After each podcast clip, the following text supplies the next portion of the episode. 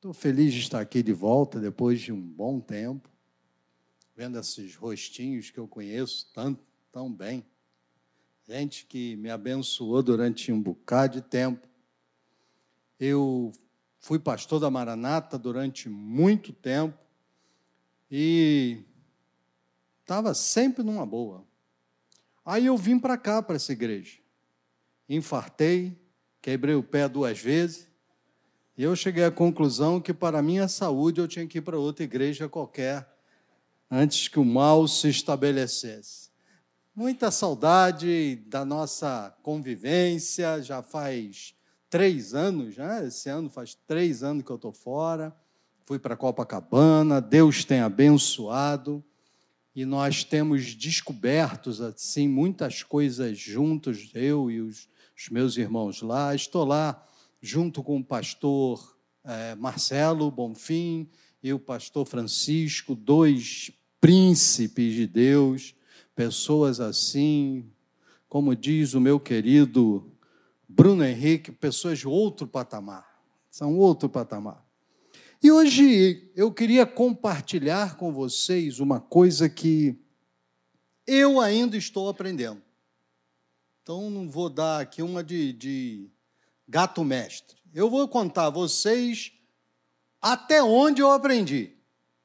E a partir dali vocês começam a cavucar. Abra sua Bíblia no livro de Hebreus, capítulo 11. Hebreus, capítulo 11. Hebreus, capítulo 11, eu vou ler o verso 3.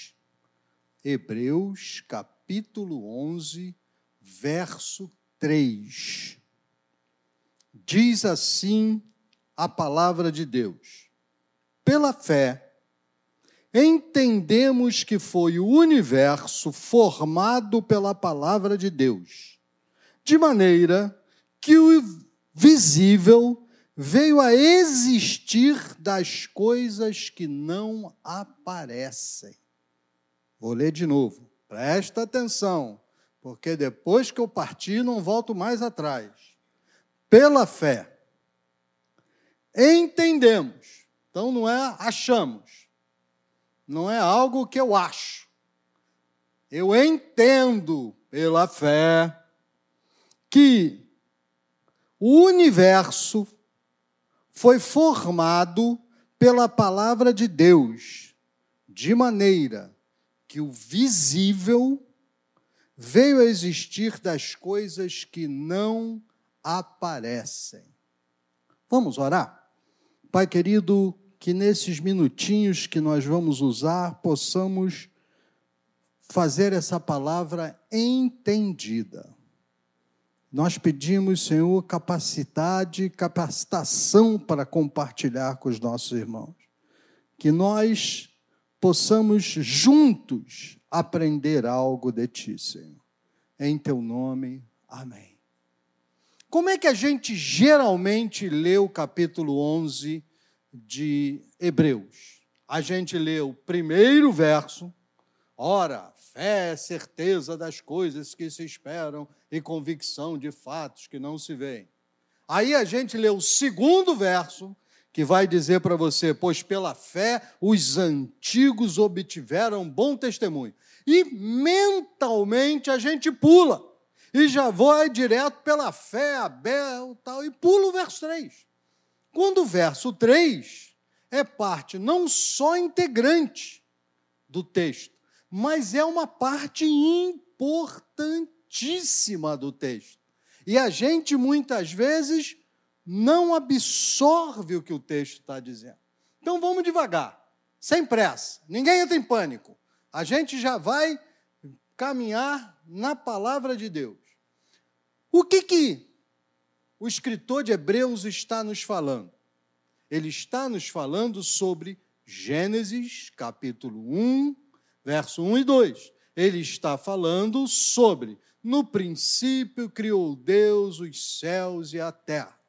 É disso que ele falou. E a terra estava sem forma e vazia. Ok? Essa parte sem forma, sem forma. Ela traduz uma palavra hebraica. Essa palavra é a palavra turruv. E a palavra turruv é muito difícil de traduzir, porque literalmente quer dizer, e a terra estava sem poder ser vista e vazia. É assim que está, literalmente. Por causa disso, quando se traduziu o Velho Testamento, essa parte, Gênesis, para o grego, a palavra que os tradutores, foram vários, os tradutores usaram foi a palavra aoratos. E aoratos em grego literalmente quer dizer invisível. É isso que quer dizer, invisível.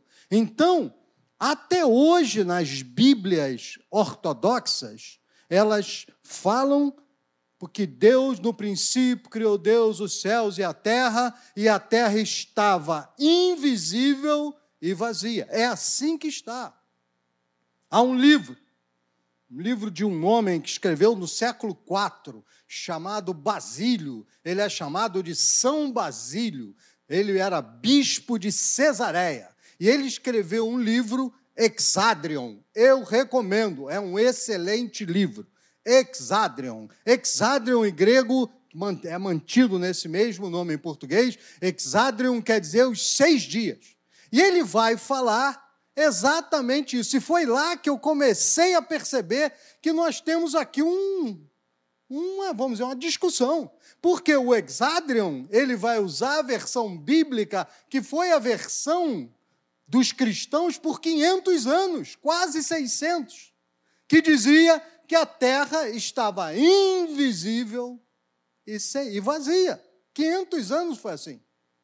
Não dizia sem forma. Mas então, pastor, de onde vem esse negócio de sem forma? Ah, foi quando foi traduzir a Bíblia do grego para o latim, na chamada Vulgata Latina, São Jerônimo traduziu no sentido e usou a palavra inanis. Inanis et vacua, sem forma e vazia. Ele foi no sentido. Por que no sentido?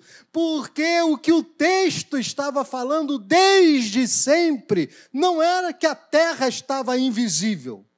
Ela, o que a terra não era visível, porque ela estava coberta por águas.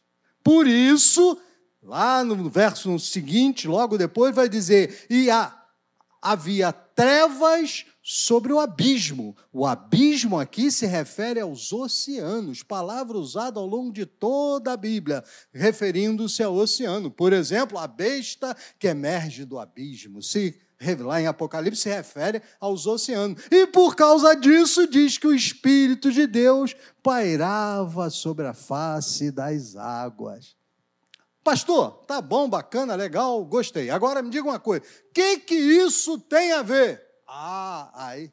Aí é que começamos a entender. Eu trouxe isso tudo aqui para você entender que há uma diferença entre não poder ser visto e não existir. Vou repetir. Há uma diferença entre eu não ver e essa coisa não existir. Todo mundo concorda comigo?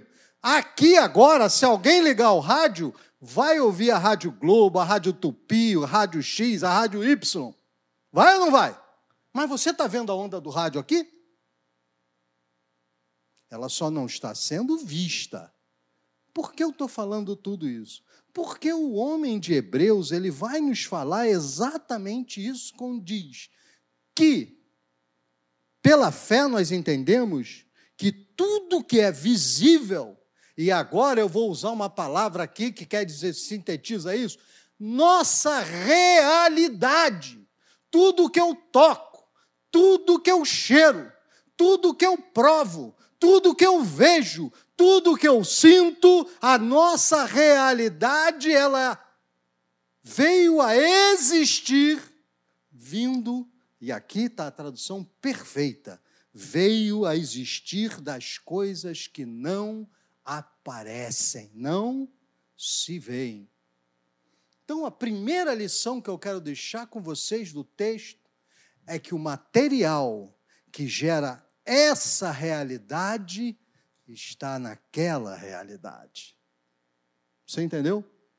Sabe por que, que você está brigando, brigando, brigando, brigando, brigando e não consegue alcançar o que está buscando? Porque provavelmente você está querendo gerar realidade dessa realidade. É por isso que você briga, briga, briga, briga, briga, briga e não acontece, porque você está lutando contra carne, contra sangue e esquecendo de lutar contra principados e potestades que estão lá, não estão aqui. Você está brigando por coisas que não estão aqui, porque ainda estão no invisível. Isso quer dizer que você tem que mudar o seu foco. A sua briga é no invisível. E quando você pega no invisível, você traz do invisível para o visível. Quando você ora por alguém, você não ora aqui, você ora lá. Você não pede aqui, você pede lá. Você não clama aqui, você clama lá. Quando você clama lá e você busca lá, as coisas começam a acontecer aqui, porque o material que cura, transforma, liberta, que faz milagres, que faz você ver glória de Deus, está lá. Você precisa aprender a formar as coisas lá, para depois elas virem para cá. Entenderam o que eu disse? Amém? Vocês estão comigo? Então, nós precisamos aprender. Por isso, Jesus olhou para ele e disse assim: Olha, agora eu vou ensinar um segredo para vocês. Batei. Literal, na forma literal está assim: batei. Batei de novo. E vai se abrir. Buscai. Buscai de novo. E você vai encontrar. Pedi, Pedir de novo e você vai receber. Mas pedir, bater aonde? Lá no invisível, é lá no invisível. Senhor, eu descobri que estou com uma doença incurável. Agora eu vou procurar um médico. Eu vou marcar a, a, a, a visita ao médico no consultório. Eu vou à consulta. Mas quando eu for de casa, eu começo a bombardear o invisível, Senhor, usa esse homem. Senhor, que a tua graça, a tua graça venha sobre ele. Senhor, que esse homem discirna o que ninguém discerniu. Senhor, que esse homem fale o que ninguém falou. Senhor, usa esse homem para me abençoar. Senhor, lá no, no invisível, agora clamo, usa esse homem e que o que ele me passar seja coisa boa. Se nele não conseguir, não existe, então, Senhor, agora providencia no invisível a minha cura.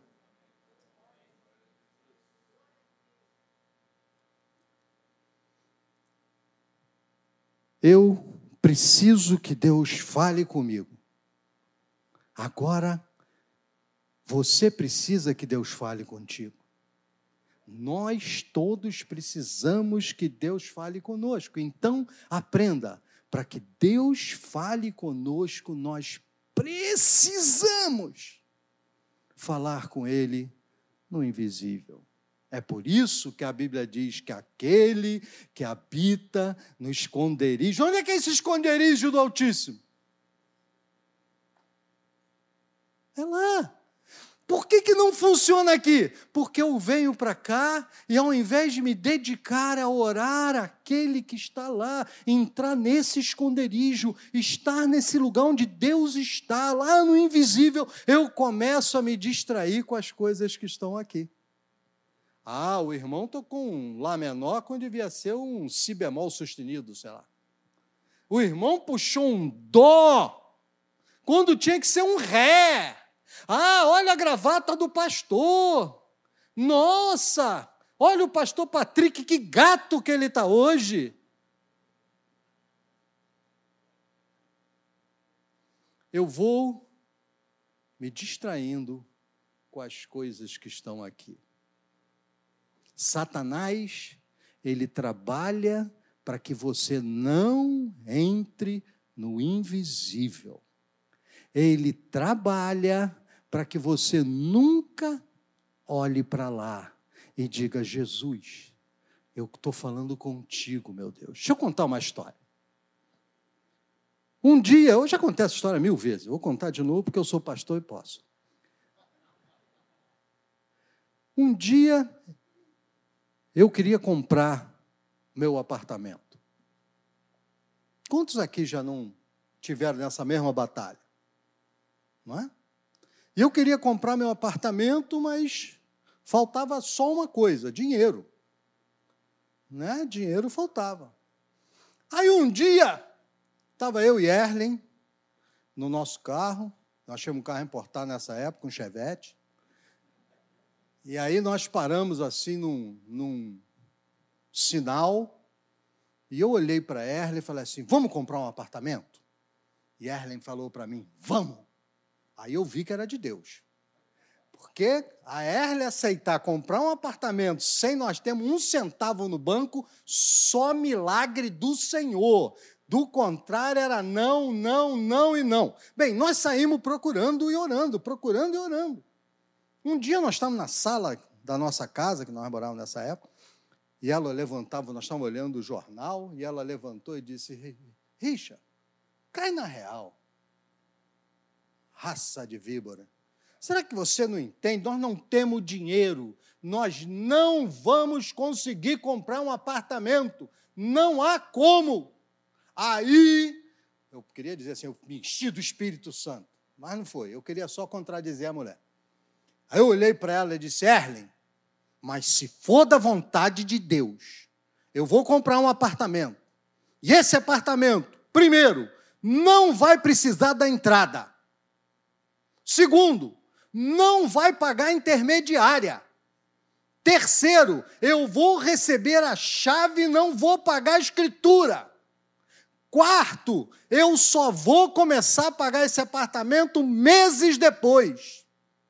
Cara, homem poderoso sou eu mesmo. Eu cheguei a essa conclusão. Profissional é assim, irmão. E eu comecei a orar. Olha, comecei a orar a respeito. Nós começamos a orar. E começamos a clamar. E começamos a clamar.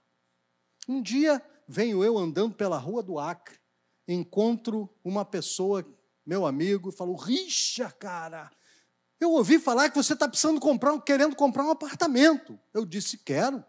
Ele disse: Olha, eu tenho um apartamento para vender. Primeiro, Olha que apartamento. Você não tem que dar entrada. Eu já disse, opa.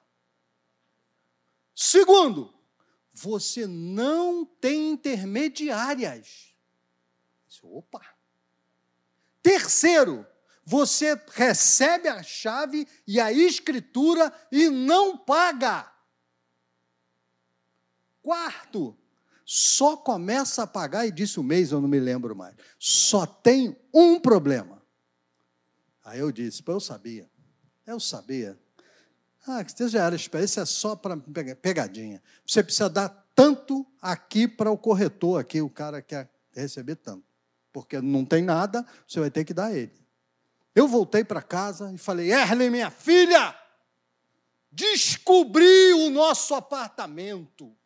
Olha, não precisa da entrada, não precisa da saída, não precisa intermediar, não recebemos chave, não paga nada, bababá. Ela falou: Isso é golpe. Não é assim que a gente pensa na hora. Enfim, nós arranjamos um dinheiro. Só que eu consegui pegar esse dinheiro emprestado e eu tinha assinei promissórias. Olha que loucura, eu não tinha dinheiro, mas eu não era maluco. Eu assinei as promissórias porque eu, eu, estava na Marinha nessa época, eu ia até o exterior, ia receber em dólar, eu pagava a primeira prestação, já juntava na segunda, estava tudo no esquema. Aí um dia eu acordo, ligo para o lugar onde para saber se meu navio estava chegando, está chegando sim. Aí eu fui todo feliz. Agora tudo resolveu. Aí o cara me falou o seguinte: o seu navio não vai mais para o exterior. agora vai ficar aqui no Brasil. No Brasil, ainda, eu acho, ainda não se usa dólar. A moeda do Brasil é dólar? Você ganha dólar no Brasil? Então, meus cálculos foram todos para o fundo do poço. Aí eu levantei de madrugada e fui no invisível. Falei com o Senhor, Senhor, olha que batalha, Jesus, como vai ser? Eu assinei promissória, como é que eu vou pagar? Senhor, Senhor, eu vou nesse navio, eu pego outro. E o Senhor falou para mim: vai nesse navio. Eu falei, Senhor, vou repetir, acho que o senhor não entendeu direito. Você não faz essas orações assim com Deus, não? Eu faço. Senhor, Senhor, presta atenção. O senhor não está prestando atenção no que eu estou falando. Presta atenção. Eu vou nesse navio, nesse navio não tem dólar. Eu assinei aquela promissória. Ou eu vou em outro. E o senhor disse: vai nesse. De manhã acordei e falei assim: amor, essa madrugada eu levantei para orar e o Senhor falou para mim para eu ir nesse navio, mas eu acho que era da carne. Erle então disse assim: liga para a irmã fulana de tal, que é uma mulher usada por Deus, não fala nada, pede para ela orar. E eu disse: tá bom, vou ligar. Liguei para a irmã e disse: irmã, olha, eu queria, eu estou precisando tomar uma decisão. eu queria que a irmã orasse. Se o senhor falar com, com a irmã, você me fala. Ela disse: Amém. Vamos orar agora. Então vamos orar agora. Ela falou, orou, orou. Ela disse: Olha, eu só ouvi o senhor falando para mim assim: vai nesse, vai nesse. Vai, vai que é tua, Tafarel. Aí eu disse: Erlen, eu vou, pela fé. Mas eu já sei que nós estamos na lama. Eu vou pela fé porque Deus é bom. Eu tenho uma fé inabalável no Senhor, mas que nós vamos para a lama, vamos. De alguma maneira, de algum modo, Deus vai abençoar. Como vai ser, eu não sei. Aí você que está em casa vendo a gente. Você talvez tenha que tomar uma decisão e você também, como eu, está inseguro. Você, como eu, estava também achando que ia dar tudo errado. Mas se o Senhor falou, ele não é homem para mentir, nem filho de homem para se arrepender. Então, eu fui. E, no meio do caminho, nós recebemos ordem para ir para Manaus. Manaus ainda não pertence aos Estados Unidos, portanto, você não recebe dólar em Manaus. Manaus continua sendo Brasil. Se você é de Manaus, você pode confirmar no mapa, pode olhar, lá está escrito que Manaus fica no Amazonas e Amazonas ainda, por enquanto, ainda é Estado brasileiro. Não sei o que vai acontecer daqui para frente, mas hoje ainda faz parte. Bem, recebemos ordem e mandaram que a gente subisse o Rio Amazonas. Para cortar caminho, a gente pegasse um um pequeno riacho, um rio apertadinho, que a gente ia pegar, cortar e cortar caminho. E foi assim que foi feito. Só que quando entrou no tal do riacho, houve um problema nas máquinas, o navio perdeu o caminho, perdeu o leme, subimos no meio, saímos comendo a beirada do rio todo, entupiu tudo. O navio ficou parado no meio de um riacho lá em cima do Amazonas. Você vendo os macacos correndo e você com seu navio, sem saber o que fazer. Entramos em contato com o Rio de Janeiro e eles nos disseram: faz a obra que tiver, nós pagamos. E assim eu só cheguei em Manaus recebi o dinheiro completo e paguei as duas promissórias de uma vez só.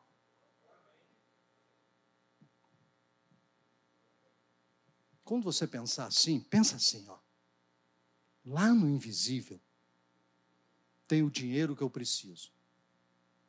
Lá no invisível tem a solução que eu preciso.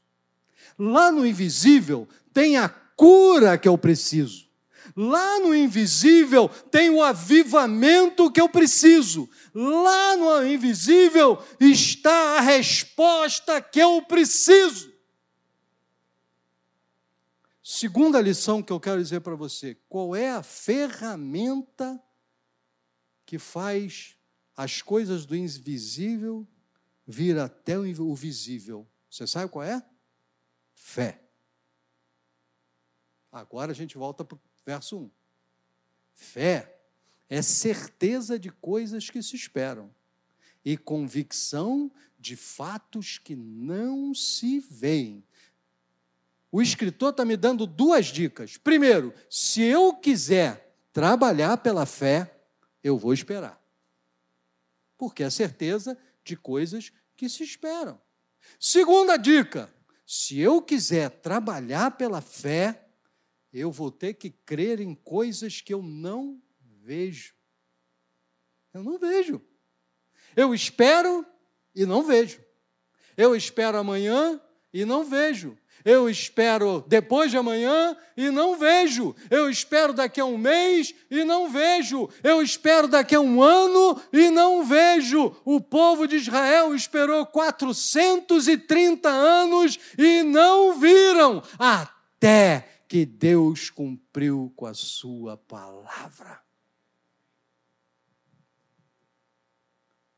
A ferramenta que traz a cura é a fé. A ferramenta que traz a libertação é a fé. A ferramenta que traz a transformação é a fé. A ferramenta que muda a tua história, meu filho, minha filha que está me vendo, é a fé, não é palavra de homem, não é pensamento, não é filosofia, não, não é nada disso, é a fé. Por isso é que Jesus vai nos ensinar e vai dizendo: se você tiver a fé como um grão de mostarda, você vai dizer para esse monte: pula dentro d'água. Eu moro lá perto da lagoa. Todo dia eu digo: Cristo Redentor, pula dentro d'água. Aí eu vejo que ainda não estou com fé. Mas o dia que eu tiver fé, você vai ver o Cristo voador, vai cair dentro da lagoa, vai ser uma história assim, eu ainda vou tirar onda, ainda vou dizer, fui eu porque eu mandei e eu tenho fé. Você já tentou mandar movimentar alguma coisa aí? Ainda não? Começa coisa pequena. Amanhã, chega em casa, pega o bule, mas sem café quente. Olha para o bule e diz, pula ali. Enquanto o bule não pular, sua fé ainda é pequena. Mas Jesus disse o seguinte: olha, a fé, se você tiver fé como um grão de mostarda, será que ele está dizendo do tamanho de um grão ou como um grão? Difícil de saber. Todo mundo pensa no tamanho de um grão. Mas é uma possibilidade que o texto esteja nos dizendo, como um grão de mostarda, que ele mesmo falou na parábola, que é o menor de todas as sementes. Mas se você semear, vira maior das hortaliças. Será que ele não está dizendo para você que a sua fé não pode ser uma fé paralisada, mas uma fé que semeia, uma fé semeada, dizendo: Jesus, agora eu vou comprar essa briga, eu vou comprar a briga que vai mudar essa circunstância lá na vida da minha irmã lá na vida do meu irmão: Senhor, eu comprei a briga, eu vou semear a minha fé no invisível e vejo que Deus virá e vai operar, transformar, libertar, fazer aquilo. Porque a minha fé não é uma fé paralisada, a minha fé é uma fé que trabalha. Por isso, Tiago nos diz que a fé sem obras é fé que não, não trabalha, meu irmão, está morta ela não serve para nada. Se você vem domingo de manhã para a igreja, frequenta o culto, vai embora, mas nunca compra uma briga de fé. Quem sabe você não está sendo desafiado pelo Espírito Santo hoje para você aceitar um desafio de fé? Por exemplo, a Maranata comprou recentemente um um terreno na Barra e a gente está precisando construir uma igreja lá, mas a gente está vendo que tem uma igreja lá em Jardim Primavera que também está precisando. Então, que tal a gente comprar essa briga? Que tal a gente começar a semear a fé e dizendo: Senhor, de alguma maneira eu creio que tu vais operar. Você crê assim? Crê ou não crê? E lá na sua casa, você crê assim também? O que, que você está precisando lá na sua casa, minha irmã? Lá, aquela ali. O que você está precisando hoje? Se Jesus passasse aqui agora, que nem no ceguinho Bartimeu olhasse para você e perguntasse: O que queres que eu te faça? Fé, a gente semeia. Fé, a gente trabalha no invisível. E do invisível, usando fé, a gente começa a ver que vai acontecer. E a gente começa a crer que, apesar de eu não ver nada, eu estou esperando a obra do Senhor acontecer. Eu estou começando já no meu coração a desfrutar de algo que ainda não aconteceu. Você diz amém para isso? Amém? Por último, porque a gente tem que orar e encerrar o culto. Por último,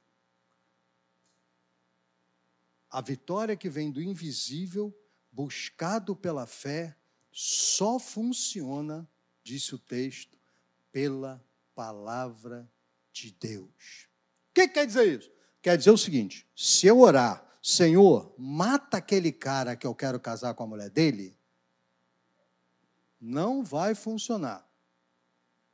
Se eu orar, Senhor, por favor, meu Deus, derruba o meu chefe para eu pegar a posição dele, não vai funcionar. Porque as coisas para funcionar, elas têm que ser segundo a palavra de Deus. Se você cobiçar a mulher do próximo, o emprego do próximo, o cavalo do próximo, o carro do próximo, você não está segundo a palavra de Deus. Então, se você está querendo pedir algo, Primeiro, olhe e diga assim: é segundo a palavra de Deus? Segunda coisa que você deve pensar: no meu coração, eu estou sentindo que é, é para eu orar isso, é para eu buscar isso. Vou citar dois homens de Deus: Nee, um chinês, viveu no início do século XX, morreu lá pelos anos 30, e Paul Yang Cho. A última vez que eu soube, ele ainda estava vivo. Não sei se já morreu. Ambos falam sobre uma mesma experiência que já aconteceu comigo e provavelmente acontece com vocês. A experiência de sentir o que Watchman Nee chama de um peso de oração. Paul Young Cho chama disso de uma gravidez de oração. O que, que é isso, pastor? Ah, é você de repente tem uma vontade de orar sobre alguma coisa. Quem já acordou de noite com vontade de orar por alguém? Quem? Alguém já aconteceu isso? No meio da noite você acorda e tem uma vontade de orar pelo pastor Patrick? É. Ninguém, eu falei você porque ninguém vai orar por mim. Eu sei disso, irmão. Sou um pobre coitado, ninguém ora por mim. Mas você acorda de madrugada e tem uma vontade de orar por alguém você tem uma vontade de orar por alguma coisa, ou você está andando pela rua, dá uma vontade de começar a orar por alguma coisa, ou de repente vem na sua mente um fato que você quer intervir em oração. Isso é o que o Watchman chama de peso de oração. É como Deus e não é como, é o Espírito Santo falando para você. Ore sobre isso, comece a interceder por isso. Vou, seja sincero. Quantos tem aqui hoje alguma coisa que está assim no teu coração, uma vontade doida de orar? Levante a sua mão. Tem alguém aqui? Tá vendo? Aí. Você acha que vem dessas coisas? Vem de onde? Quantos começaram a pensar num assunto para orar hoje, aqui, nesse momento? Tem alguém aqui que teve? Amém. Olha só. É isso que se chama o Espírito Santo falando. Agora você tem um motivo de oração. O Senhor falou ao seu coração. Você agora pode pegar isso. Ir até o invisível. Pela fé. Porque veio de Deus. Você ora agora e pode ter certeza vai acontecer em nome de Jesus. Amém? Deus abençoe você. Patrick, vamos? Vamos orar? Hein? Eu queria realmente fazer um apelo aqui hoje. Quantos estão aqui que querem chegar até o altar e assumir um compromisso com Jesus. Em casa também pode. E dizer: Jesus, eu quero assumir o compromisso contigo que este peso de oração, que isso que tu tens me dado, eu vou começar a semear pela fé, no invisível, até eu ver isso acontecer. Quem quer, fique em pé onde você estiver, saia do seu lugar, venha aqui no altar. Vamos Nós iremos ficar, orar por todos você. Todos ficar de pé e quem quiser vir ao altar, Amém. vem ao altar.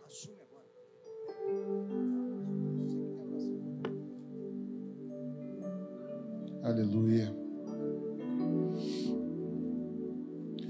Vem aqui à frente, pode fechar os seus olhos. Vamos nos apresentar a Deus. Certas batalhas nós lutamos juntos. Algumas batalhas nós lutamos individualmente, mas não sozinhos com o Senhor. Senhor, nós nos aproximamos agora do invisível. Nos aproximamos do invisível mais real. Não palpável, mas muito real. Que é a tua presença nós fazemos menção do teu nome nessa noite. Ouvimos e cremos que tudo que existe e que é visível foi criado a partir do invisível. O Senhor traz à existência as coisas que ainda não existem. Para ti não há impossíveis. Aqui estão as tuas filhas, os teus filhos, fazendo um compromisso contigo, Senhor. Eles não estão te vendo, mas estão te contemplando. Eles não estão te tocando, mas estão depositando toda a sua confiança em ti. E nós te louvamos nessa noite porque o Senhor não nos decepciona nunca.